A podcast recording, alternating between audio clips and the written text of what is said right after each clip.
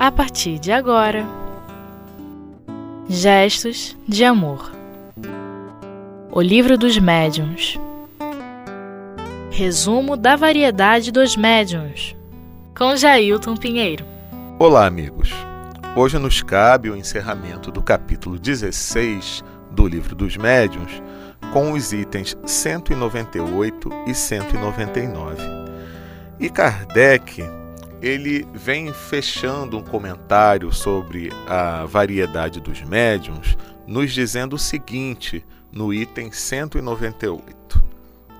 Todas essas variedades de médiums apresentam graus infinitos na sua intensidade.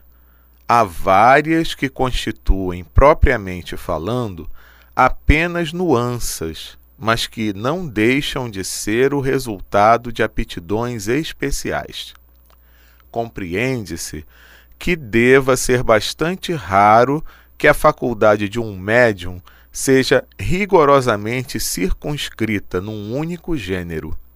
O mesmo médium pode, sem dúvida, ter várias aptidões, mas há sempre uma que domina, e é esta que ele deve procurar cultivar se ela for útil. Então, aqui, meus amigos, já temos um padrão para que nós possamos trilhar o nosso caminho na mediunidade. É que essa mediunidade ela seja útil. E ela seja útil, meus amigos, não somente a nós, os médiuns, mas também a uma comunidade, ao maior número de pessoas possível porque nós temos tendência, não por sermos médiums, mas por sermos, sermos pessoas, por sermos gente, a ainda cultivar um pouco do egoísmo que é natural em nós. Então, nós agimos conforme determinados interesses. Às vezes, um interesse particular próprio, ou às vezes, um interesse de uma coletividade menorzinha. Qual é a coletividade normal, no, menorzinha? Às vezes são os nossos parentes mais próximos, às vezes até a gente inclui algum amigo, né? Então a gente gostaria de utilizar aquele nosso dom, no caso, em estudo, o dom mediúnico, apenas para satisfazer as nossas necessidades. E com a doutrina espírita, nós aprendemos que não deve ser assim que tudo que for possível ser feito no campo da mediunidade, que possa ser feito visando o bem comum, sem que eu escolha a quem atender. Né? Então, é, qual o espírito que eu vou atender numa determinada reunião mediúnica? Às vezes eu não sei, porque às vezes quem determina isso é a espiritualidade superior. E é alguém que é ligado a mim pelo coração? Nem sempre. Então, o desprendimento, nesse caso, é muito importante. Na realidade, se nós percebermos, esse estudo relacionado à mediunidade, ele também deve ser aplicado em todas as coisas das, nossa, das nossas vidas. Né? Ou seja, agirmos com de desinteresse pessoal que, segundo a doutrina espírita, o interesse pessoal é algo que atravanca muito o nosso progresso moral. Então, principalmente com a questão mediúnica, a gente tem que estar atento a isso, né? porque nós estamos nos utilizando de uma faculdade que nos foi concedida na encarnação para que ela tivesse ou para que ela tenha um fim útil. Então, possamos prestar atenção nisso. E Kardec prossegue. Constitui um erro grave querer forçar a si mesmo o desenvolvimento de uma faculdade que não se possua. É preciso cultivar todas as que se reconhece possuir o germen em si. Mas perseguir as outras é, primeiramente, perder o seu tempo e, em segundo lugar, perder, talvez enfraquecer com certeza as de que seja dotado. Então é aquela coisa, né? Eu tenho uma determinada é, característica mediúnica. Eu nasci dessa forma, já que a mediunidade tem uma característica orgânica, está radicada no organismo. Então, no meu planejamento reencarnatório, incluiu aquela situação. Né? Então, eu já sabia de antemão que o meu local de trabalho junto à mediunidade seria com aquela característica X. Mas aí, do jeito que eu ainda sou, às vezes cultivando uma certa inveja, né? E um orgulho forte querendo ser melhor do que todo mundo, eu olho para a mediunidade do meu vizinho e eu acho que é aquela que é a boa. E eu não tenho é, desenvolvida e nem germen daquela, daquele tipo de mediunidade. E eu cismo querer atuar com aquele tipo de mediunidade. O que, que acontece? Eu não consigo fazer nem bem a que eu quero fazer, às vezes por inveja ou por orgulho, e aquela que eu deveria fazer, eu acabo abrindo mão, deixando de lado. E é tão importante, né, meus amigos, a gente entender isso, essa diversidade das aptidões mediúnicas e como a gente deve valorizar aquilo que a gente possui, porque é a nossa tarefa, é algo que a gente precisa desenvolver, faz parte do nosso aprendizado e é através dela que a gente poderá ser útil a outros companheiros, quer sejam encarnados ou desencarnados. Então a gente não tem que ficar se preocupando, ah, mas eu queria tanto que através de mim viessem páginas e mais páginas psicografadas de romances espíritas, mas a sua característica é outra. Então, por que você não vai trabalhar com a outra característica que você possui e que é aquela que você deve desenvolver? Não é verdade? Então, a gente tem que ter atenção, estar muito atento a isso, para que a gente não se desvirtue na encarnação. Já pensou chegar do lado de lá, depois de desencarnar, e fazendo um balanço da sua vida, do seu trabalho dentro da doutrina espírita, em especial da mediunidade, você descobrir que você falhou. E por quê? Porque você não quis seguir aquilo que estava programado. Você quis trilhar caminho diferenciado e que não era o caminho para o qual você foi preparado. E Kardec traz para a gente um texto de Sócrates, né, uma mensagem de Sócrates, ainda falando sobre isso. Ele diz assim: Sócrates, quando o princípio, o germen de uma faculdade existe, ela se manifesta sempre por sinais inequívocos. Então, você vai perceber de alguma forma. Limitando-se na sua especialidade, o médium pode distinguir-se e obter grandes e belas coisas, ocupando-se de tudo. Não, opa, vamos lá, vamos, vamos repetir. Limitando-se na sua especialidade, o médium pode distinguir-se e obter grandes e belas coisas ocupando-se de tudo, nada de bom obterá. Observai de passagem que o desejo de ampliar indefinidamente o círculo de suas faculdades constitui uma pretensão orgulhosa. Olha o que a gente estava falando. Que os espíritos nunca deixam impune. Os bons abandonam sempre o presunçoso, que se torna assim o joguete dos espíritos mentirosos. E infelizmente a gente vê acontecerem coisas nesse sentido. E Sócrates continua dizendo, finalizando: Infelizmente, não é raro ver médiuns não se contentar com os dons que receberam e aspirar por amor próprio ou ambição de possuir faculdades excepcionais próprias para fazê-los ser notados. Esta pretensão lhes tira a qualidade mais preciosa, a de médiums seguros, que foi o que nós estudamos anteriormente, né? Nas, nas semanas anteriores. Então vejam, se eu já estou preparado para um tipo de mediunidade, se é nela que eu preciso é, colocar todas as minhas fichas, né, me dedicar, para que, que eu vou ficar me preocupando com desenvolver outras?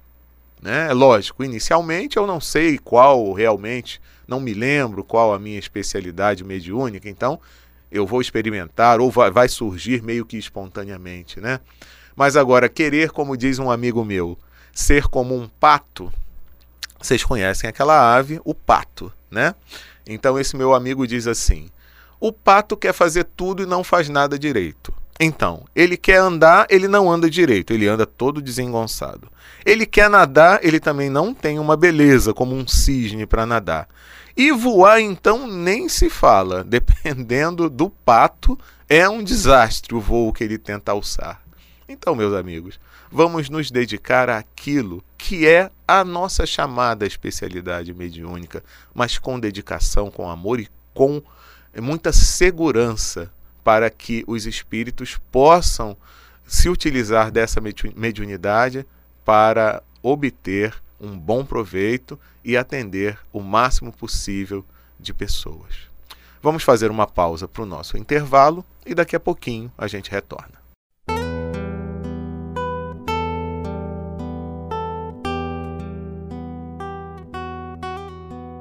Gestos de amor. O Livro dos Médiuns.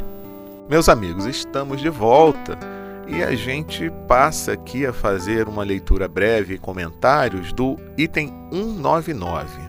O estudo da especialidade dos médiuns é necessário não apenas para estes, mas também para o evocador. Então vejam, o conhecimento disso, né, de saber da especialidade que o médium possui, também é para aquele que vai lidar com o médium e não somente para aquele que é o médium, né?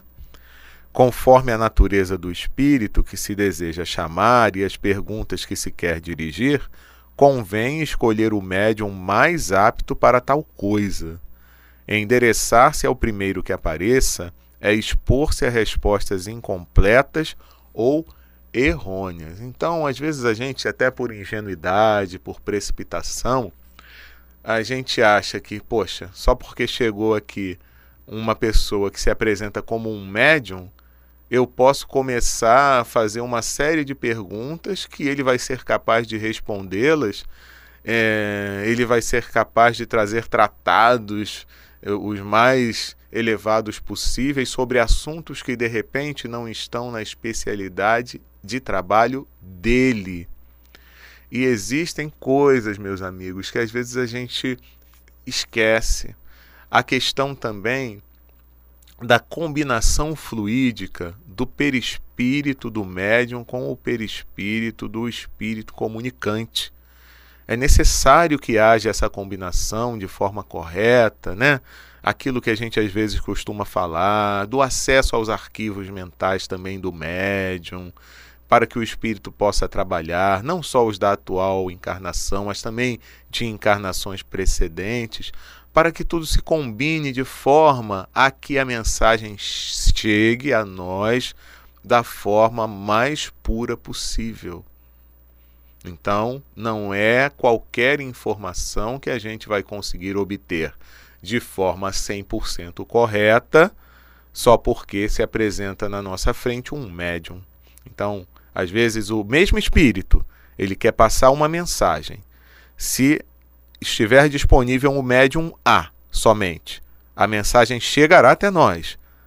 Se tiver disponível somente o médium B, a mesma mensagem chegará até nós, só que ela se vestirá de forma diferente. Isso também é importante que a gente entenda, né? E Kardec prossegue dizendo assim: tomemos uma comparação nos fatos comuns. Não se confiará uma redação, mesmo que seja uma simples cópia, ao primeiro que chegar apenas porque sabe escrever. Um músico quer que se execute um trecho de canto de sua composição. Ele tem à sua disposição vários cantores, todos hábeis. Entretanto, ele não os tomará ao acaso escolherá como seu intérprete aquele cuja voz, a expressão, todas as qualidades, numa palavra, me, no, todas as qualidades numa palavra, melhor respondem à natureza do trecho.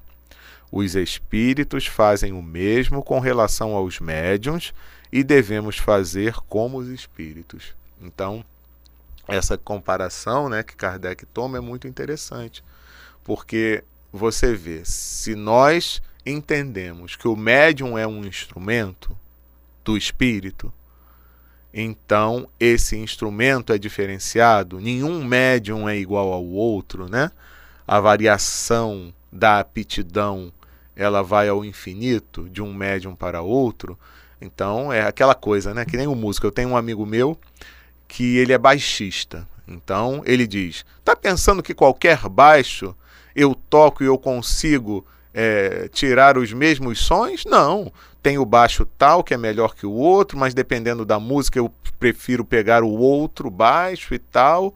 Então vejam, é mais ou menos isso. Então, fazendo a comparação, ninguém se sinta diminuído, né? Por achar que é, é médium, mas que não seja um instrumento e que vai ser escolhido sim, dependendo, se tiver disposição para a escolha, né? Vai ser escolhido sim. A mensagem que eu quero passar tem determinadas características, então o médium apto a receber a, a comunicação é o médium A, ou o médium B, ou o médium C. Mas em outro momento, eu já escolho, o espírito já escolhe um outro médium, né? Então a gente tem que ter essa noção, né? Para que, como ele diz aqui, o evocador, então quando eu quero é, ter alguma mensagem, buscar alguma orientação, saber escolher o médium correto, porque eu sei que, puxa, por ele normalmente vêm mensagens desse determinado teor. E como é desse teor que eu quero que ter alguma informação, então é com fulano. Se não, se o teor da informação que eu quero ter é outra, aí eu já vou para Cicano. Né? Então seria mais ou menos assim. Então, Kardec fecha dizendo que, além disso, convém notar que as nuances que a mediunidade apresenta, e as quais poder-se-ia ainda acrescentar outras, nem sempre têm relação com o caráter do médium. Então, nem sempre tem relação com o caráter do médium. Assim, por exemplo, um médium naturalmente alegre e jovial pode obter habitualmente comunicações sérias, até severas e vice-versa. É ainda uma prova evidente de que ele age sob a impulsão de uma influência estranha. Retornaremos a este assunto no capítulo que trata da influência moral do médium. Então, isso é mais à frente. Aqui a gente tá, ele deu cenas do próximo capítulo, né? Que na realidade não é do próximo, são dos próximos, porque esse capítulo está mais à frente, não é logo o que vem a seguir. Mas é importante que a gente analise nesse momento o seguinte: é, às vezes eu vejo dificuldade em algumas pessoas em entenderem, num momento de trabalho, onde o médium, o médium se recolhe, faz a sua prece, ele se coloca à disposição dos espíritos, e às vezes é como ele falou aqui, o comportamento no dia a dia do médium é um, mas no momento do trabalho é outro. E infelizmente, nós vemos às vezes algumas pessoas dizendo: "Ah, por que isso?" Porque na hora de fazer a prece ele usa palavras assim tão empanadas, é, em, é, ele coloca assim é, um jeito de falar diferente do jeito que é o próprio dele no dia a dia, né? Ele está um pouco mais sério, meus amigos. Lembremos aqui, ó, o que Kardec diz é que é um momento até mesmo de nós entendermos que estamos agindo sob a influência de uma inteligência estranha à nossa.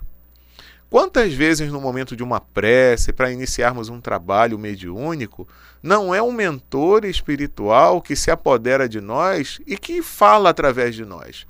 mesmo que não seja uma incorporação, uma psicofonia propriamente, mas mesmo intuitivamente ele nos passa as palavras, mas também com um jeito impregnado de uma forma diferenciada, né? Então não é porque a pessoa quis fazer diferente para se achar melhor do que ninguém, não. Às vezes é a influência que ele está sofrendo do espírito. Então a gente também tem que respeitar esse momento do companheiro, né? do médium que está ali ao nosso lado fazendo o trabalho. Se nós não agimos dessa forma, é porque o espírito que de repente está ao nosso lado tem outra característica. Não, não tem assim um, um padrão único de comportamento dos espíritos. O único padrão comum é a seriedade do trabalho, mas a característica, né, o caráter de cada um é diferenciada. Então a gente precisa ter esse entendimento. E entendendo-se que somos diferentes, naturalmente vamos compreender que as manifestações que acontecem à nossa volta, utilizando-se das nossas características mediúnicas, também serão diferenciadas. Ok, meus amigos? Por hoje nós ficamos aqui. Esperamos que o estudo tenha sido útil e que possamos nos encontrar num outro momento. Um grande abraço a todos.